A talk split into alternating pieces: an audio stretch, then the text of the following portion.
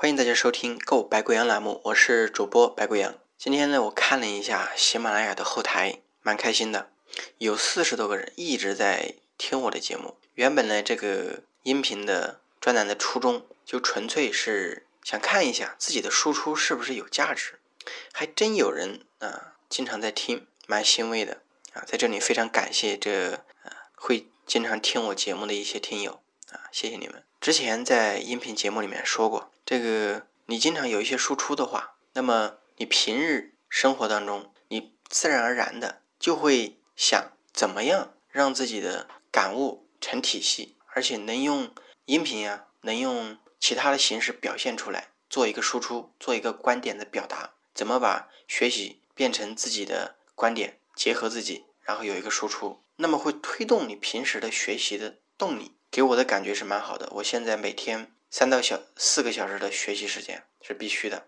然后我还在剪辑音频当中。我说了，之前我买了这个录音笔，然后我不知道怎么用嘛，我也不知道音频怎么剪切。其实现在呢，我知道了，也知道了音频怎么加进去啊，知道了怎么往这里面加音乐。但为什么没有这么做呢？因为我还是觉得，如果我把音乐加进去了，我就会不断的想怎么把这个音频做的细节上做得更完美，这样会耗大大量的时间。但我仅仅是想把它当做一个转述我思想一个简单的平台，不会耗我大部分时间，那样我才能有精力去把它坚持下来。在当中啊，剪辑的当中，就是上一期音频嘛，我录了一个小时二十分钟，我本以为两个小时剪完绝对没有问题，最后我发现剪我音频当中的啊嗯就是这三个词，一直啊耗了我三个多小时，剪到晚上的一点多，接近两点。凌晨的接近两点才睡着，才睡觉，非常的苦恼。所以你看，我现在说话的时候，尽量不拖音，尽量不拖音，让自己的唇齿变得清晰。平时你在讲话当中是感觉不到自己的发音有什么问题，而当你把它录成音频，或者说当你在演讲，有很多个眼睛齐刷刷的盯着你的时候，你把细节凸显出来了，那些拖拉的音，那些没用的话。就会被放大，被你看到啊！如果你能把它改正，那对你来说就是一笔财富。那这也是我录音频的一个收获。那这前面还是说了点废话啊。那这一期节目啊，是一个关于私家骑手的故事，是我的职业生涯当中的一段。二零一七年开始，我嘞刚一笔生意失败，我和另一个合伙人，也是一个年轻人啊，他大我两岁，我们决定不做了。那笔生意我们不做了，因为没有挣到钱。虽然没有亏钱，但是平日的利润不是很高，然后生意做的不是很大，两个人没有坚持下来就散了。我当时在武汉找了很多工作，有一些面试上了，不过我没想好去哪一家。于是呢，我三姑嘛家里面的大儿子，他在同济协和这边做一个小餐馆啊，有十多个人吧。他跟我说：“嗯，你反正没有其他的啊地方还没想好嘛，就过来先帮我忙吧。”我是这么想的。以前在书上、在电视上、在我的学习的音频当中，动不动就是几百万的生意，大公司怎么管理，高级领导人一些经营心得，都是这一类的讲解。但是夫妻店、老婆店、小作坊、那小餐馆，它这里面做生意的一个运行的逻辑，没有人告诉我。而这正是我需要的，怎么从零到一啊？用比较流行的话怎么讲啊？那我同意了。当然，这里我分为几个分，把时间按照时间的顺序分为发传单、谈订单、送货、接电话这四个方面。你像是按时间顺序，早上出去起床以后，七八点钟的时候就去各个医院，像中山医院、肺科医院、同济协和啊，各个呃。住院楼里面去发传单，而第二个就是谈订单，和发传单不同啊，谈订单是主要谈的是大一点的生意，就你像我们发传单，平时就是别人点一个菜、两个菜，二十块钱、三十块钱这样的样子。谈订单呢，通常是针对展会，就是别人有五六个人、十多个人啊、几十个人，像组委会都是呃上上百人都有啊，像这样的谈订单都是在上午十一点的样子，然后快到十二点了就回来。当我的私家骑手开始送餐，到下午一两点呢，就回来接电话啊。一般那个时候啊，都忙得差不多了。不过那我们就抛开了做小餐馆的这个备料，像洗菜、切菜、配菜、炒菜啊、打包啊这些都不讲啊，先从发传单开始讲起。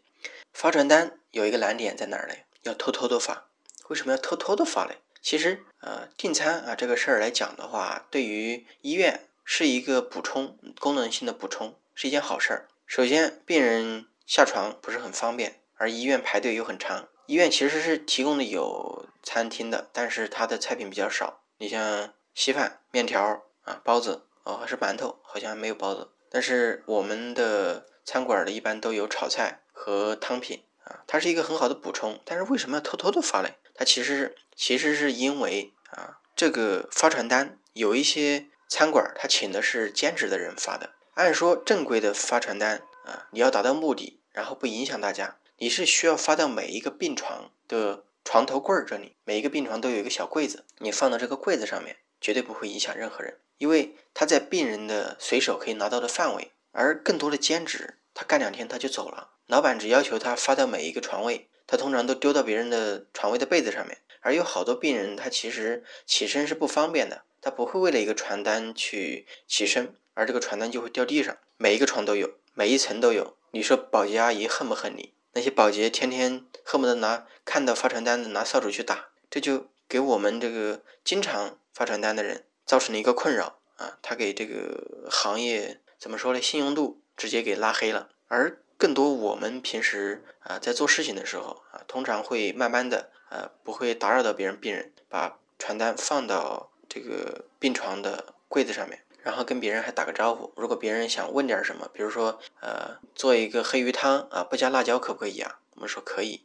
如果你态度比较好，你像通常都是这样，那别人看你人嘛，都是感性的动物啊，都是个情感动物。你冷冰冰的传单发过去，其实没有什么用的，或者说，呃，他的点击率比较小，而他看到发传单的人比较有礼貌啊，又年轻又懂礼貌，讲卫生，一看他就代表一个餐馆的形象，他记住了你这个单子啊。下单的可能性就增加了很多，所以这是发传单。还有一个问题啊，我问你，你在发传单，别人也在发，那请问你在发传单看到别人的传单的时候，你到底拿不拿走嘞？当然你知道，如果你把传单拿走，肯定你像正中午病人正饿啊的时候，别人想吃点东西，只有你一张传单在上面，你开不开心？你当然很开心。但是大多数时候呢，我们不能这样做啊，为什么呢？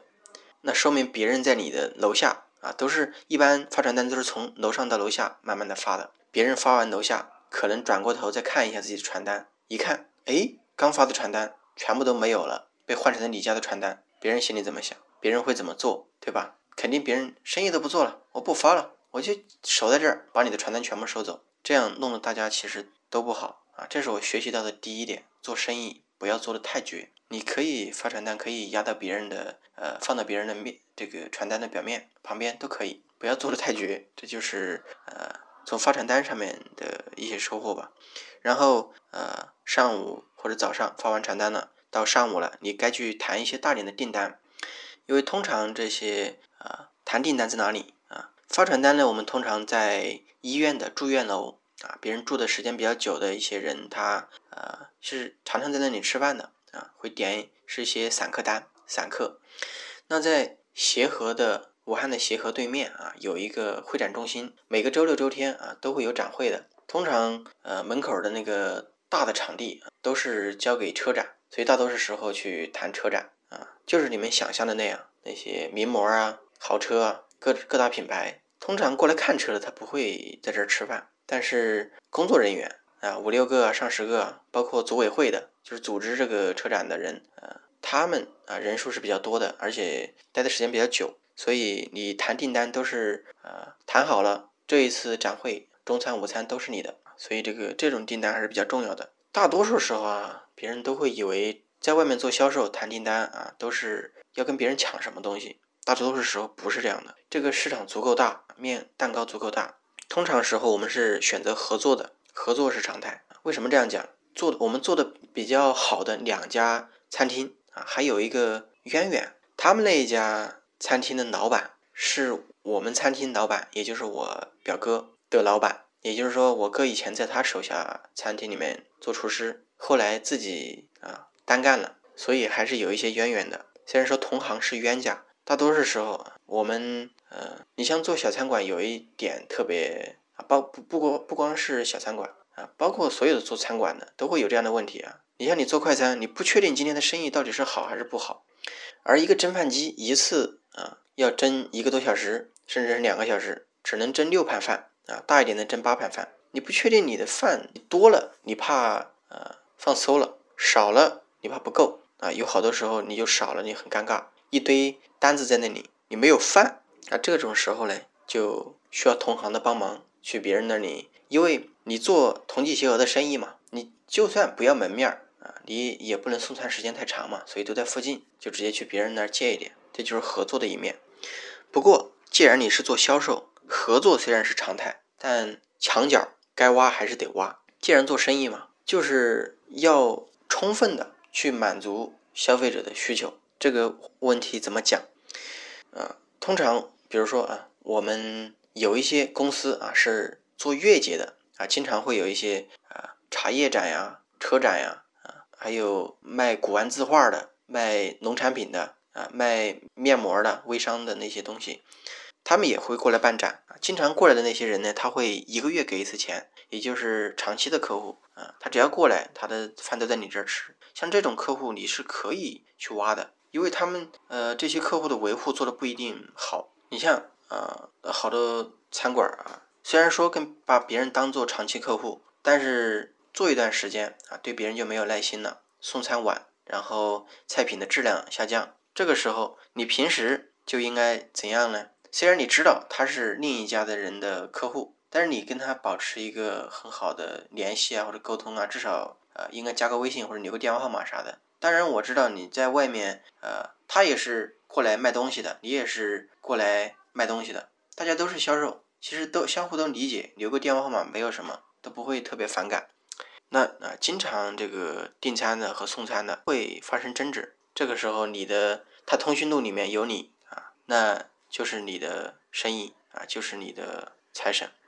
而谈订单还有一个重要的一点啊，除了啊，上面说的在会展中心谈谈订单啊，我不是教大家啊怎么逃票，大多数时候啊，会展里面它是需要票的，没有票你进不去。那你同时又又要进去做生意，你不可能每次呢花个几十上百块钱去买个票，然后进去呃谈生意上，这样不太正常，因为你你基本上每天都要去。其实大多数会展不像开演唱会啊，到处每个门上面守的都有人。你像会展中心通常都比较大，里面。十几个门很正常。那在平时办展当中，你除了给那个后门的保安递几根烟啊，弄给他关系弄熟了以外，有时候你遇到的保安他不在那里值守，那你就没办法，对不对？那更多的时候啊，我们采用一个什么办法嘞？啊，除了去呃绕到后门地下室走保洁阿姨通道以外啊啊，我不是在教大家逃票啊，更多的情况是提前一天进去，因为每一个展会的展位。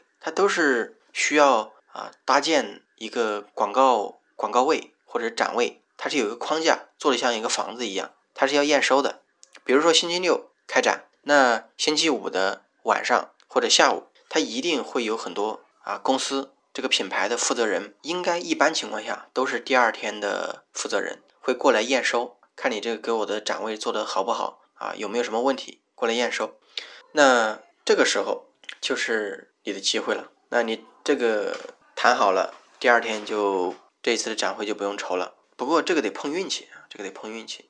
更多的时候呢，你是啊通过跟保安搞好关系，或者有一些展会的呃两个楼之间是通的啊，你从他在一楼办展会，在二楼跑到另一栋楼的二楼，直接下去就是别人舞台的背后。下去了以后呢，在正中午都要吃饭的时候。啊，你跑到别人展位旁边，通常别人展位上面会有很多这种餐馆的宣传册、宣传单。但是如果有一个订餐的顾问在旁边，是不是会更好啊？你看到别人快到吃饭的点儿了，然后你就到处去问一问，基本上啊就有很好的效果啊。这是谈订单。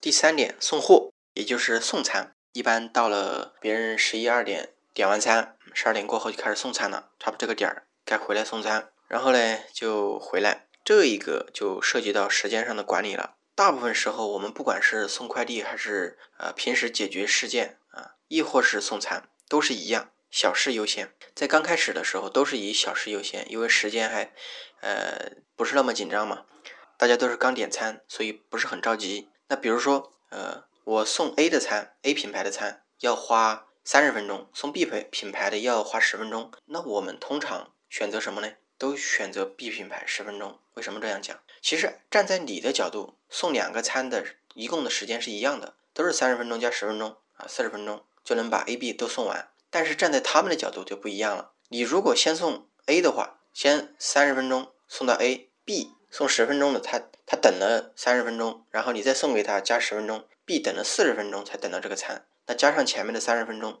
这一个方案别人等待的时间是七十分钟。然后如果你选择的是先送十分钟的 B，然后 A 等了十分钟，再加上 A 的三十分钟，A 一共用了四十分钟，那么。第二种方案就是选时间比较少的第二种方案，加上送 B 的十分钟，那就一共是五十分钟。那总时间啊，一个七十分钟，一个五十分钟。那先送时间比较少的啊，以小事件先解决，那么别人等待的时间就是最小的。这是刚开始送餐的时候这个基本的原则。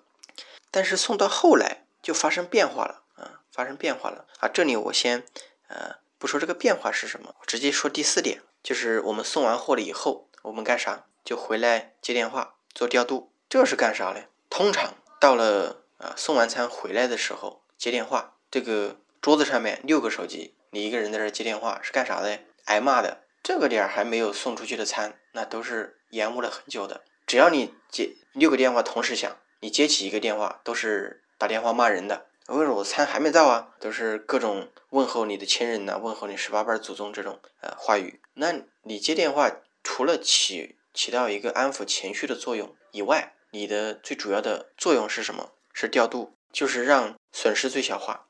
这个时候情况变了，也是让你安排时间，但是呢，他这个安排时间跟前面送货的时候原则不一样。这里大家都不会像前面那样安安心心的等待了。都是随时可能取消订单啊，他去别的地方直接吃了，所以这种情况你怎么办呢？啊，比如说还是 A 公司、B 公司，那 A 品牌过来订餐呢，你要做他的餐啊，这个时候就假装啊是为什么延误这么久嘞？就可能是我们呃餐厅里面啊蒸的饭不够用了，没有想到啊今天的生意这么好啊，饭直接不够用了，然后你去找别人借了，别人还没有啊，别人生意也好，然后呢你还有几个大单子放着你在。啊，我们就说 A 品牌的单和 B 品牌的单，A 品牌的单呢，就是比如说是六百块钱的单子啊，要花五十分钟啊才能呃把这个单弄好。B 品牌呢，二十分钟，然后两百块钱的单，你要做哪一个嘞？做 A 品牌，它的价值更高，因为呃它就相当于每一分钟是十二块钱，B 品牌每分钟十块钱。那这种情况下，我们就果断选择啊时间密度比较高的。我们平时啊工作也是这样的。当我们在遇到你必须做做出选择，都在等待的时候，你就挑一个对你价值比较高的。怎么算呢？就是这个事件完成了以后，你获得的收益除以你要获取它的时间，那就是得到的这件事件的处理密度啊，它这个事件的密度。你如果这两个事件同时啊都有可能随时丧失，那你先解决哪一件事情呢？反正都有风险，那你就挑那个对你价值比较高的。啊，就是时间密度比较高的，还不是价值比较高。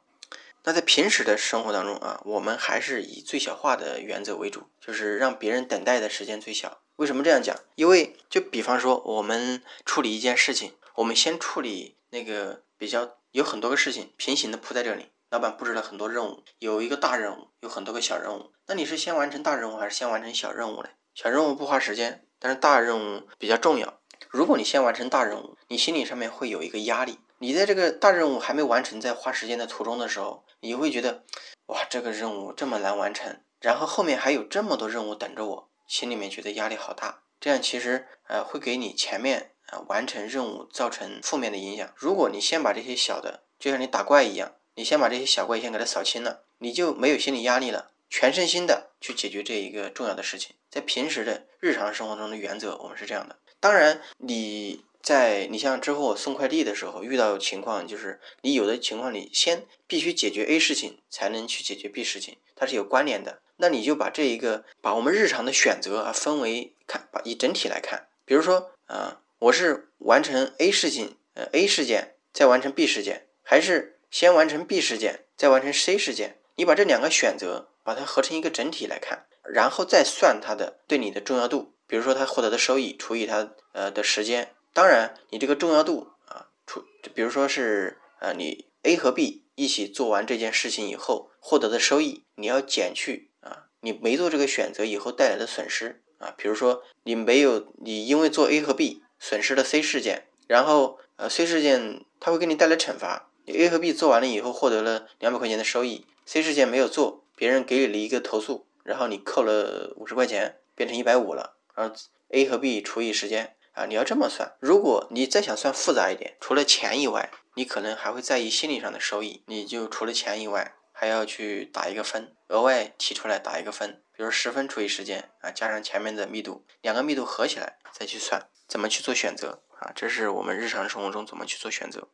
那在在平时的生活当中啊，我们总是把事件分为重要、紧急、重要不紧急。不重要紧急重不重要不紧急，但是会发现它的分类啊，在很多时候根据不同的情况，它的重要程度可能不一样，它可能忽略了心理上面的因素。所以我们在讲讲这个方法或者在做一些选择的时候，要把自己心理的因素也加上去。平时啊，这个选择最优时间管理上面的小事件优先，这是我们平时的选择，在。做一些重大的选择，相互之间互斥啊，或者说非常不确定性的时候，太多因素加在里面了，我们就算这个事件的重要密度，怎么算它的收益、心理收益和金钱收益，减去它的损失，然后除以时间，根据这个密度来排序，这是我们平时能够做到的，可以解决大部分的问题。当然，如果你这个事件之间相互有影响啊，那些缠绕啊，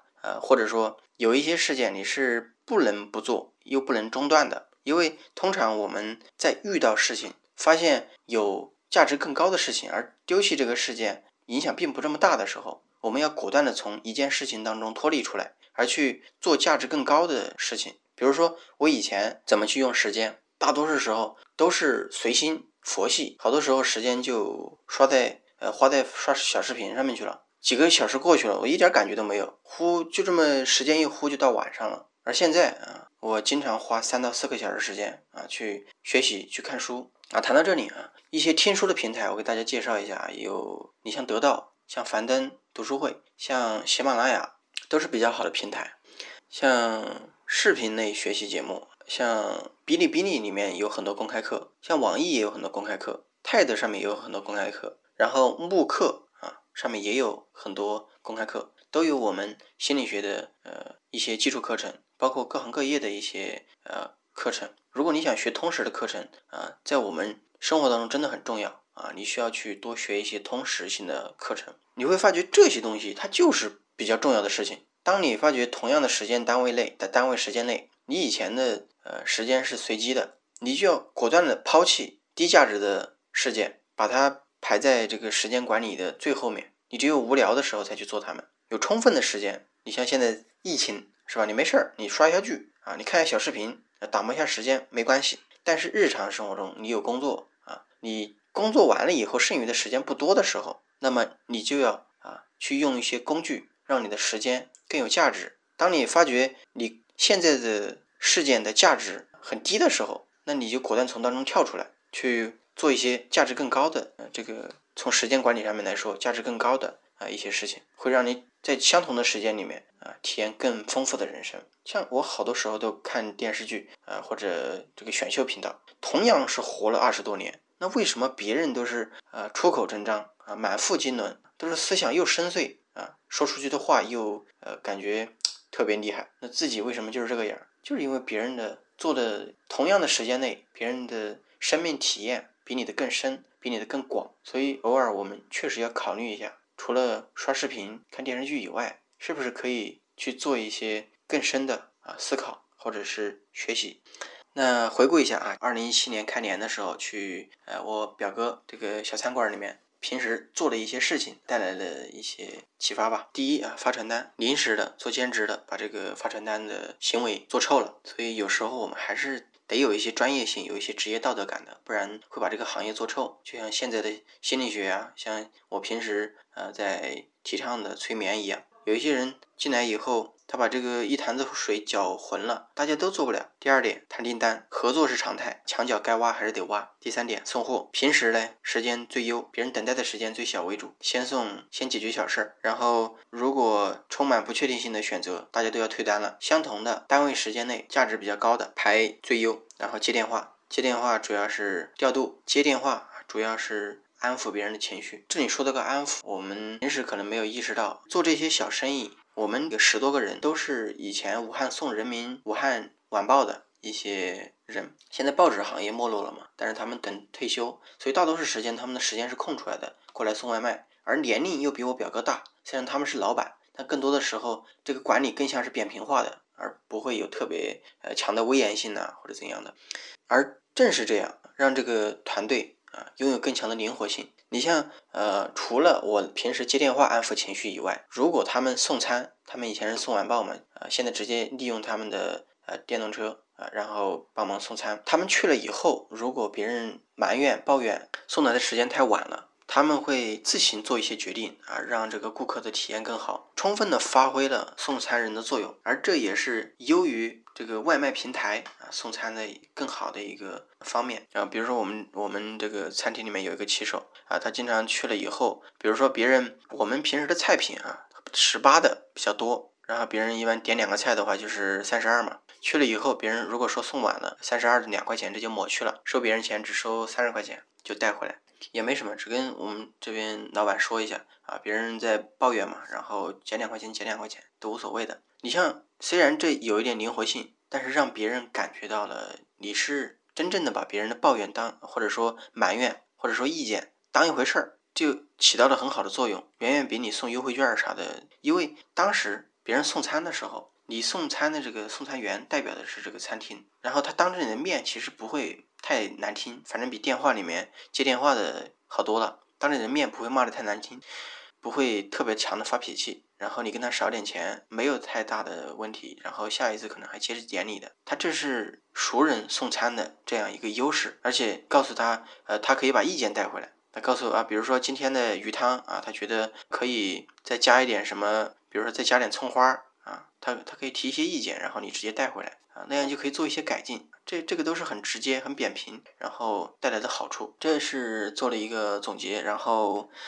啊，今天的嗯私家骑手这个栏目就到这里。如果大家啊有一些呃听完以后有一些想法，或者有一些自己的故事可以分享的，那在评论区下方留言，我会尽力的回复大家。谢谢大家的收听，再见。